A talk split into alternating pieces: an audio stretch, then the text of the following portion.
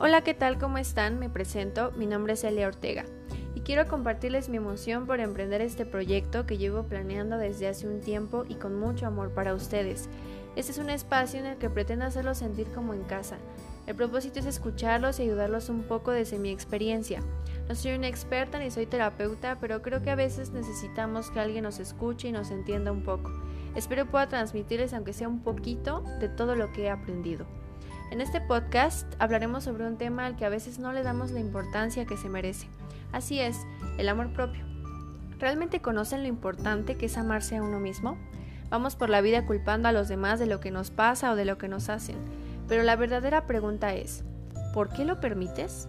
¿Por qué no rompes con este vínculo y te vas? Les doy la más cordial bienvenida y empezamos.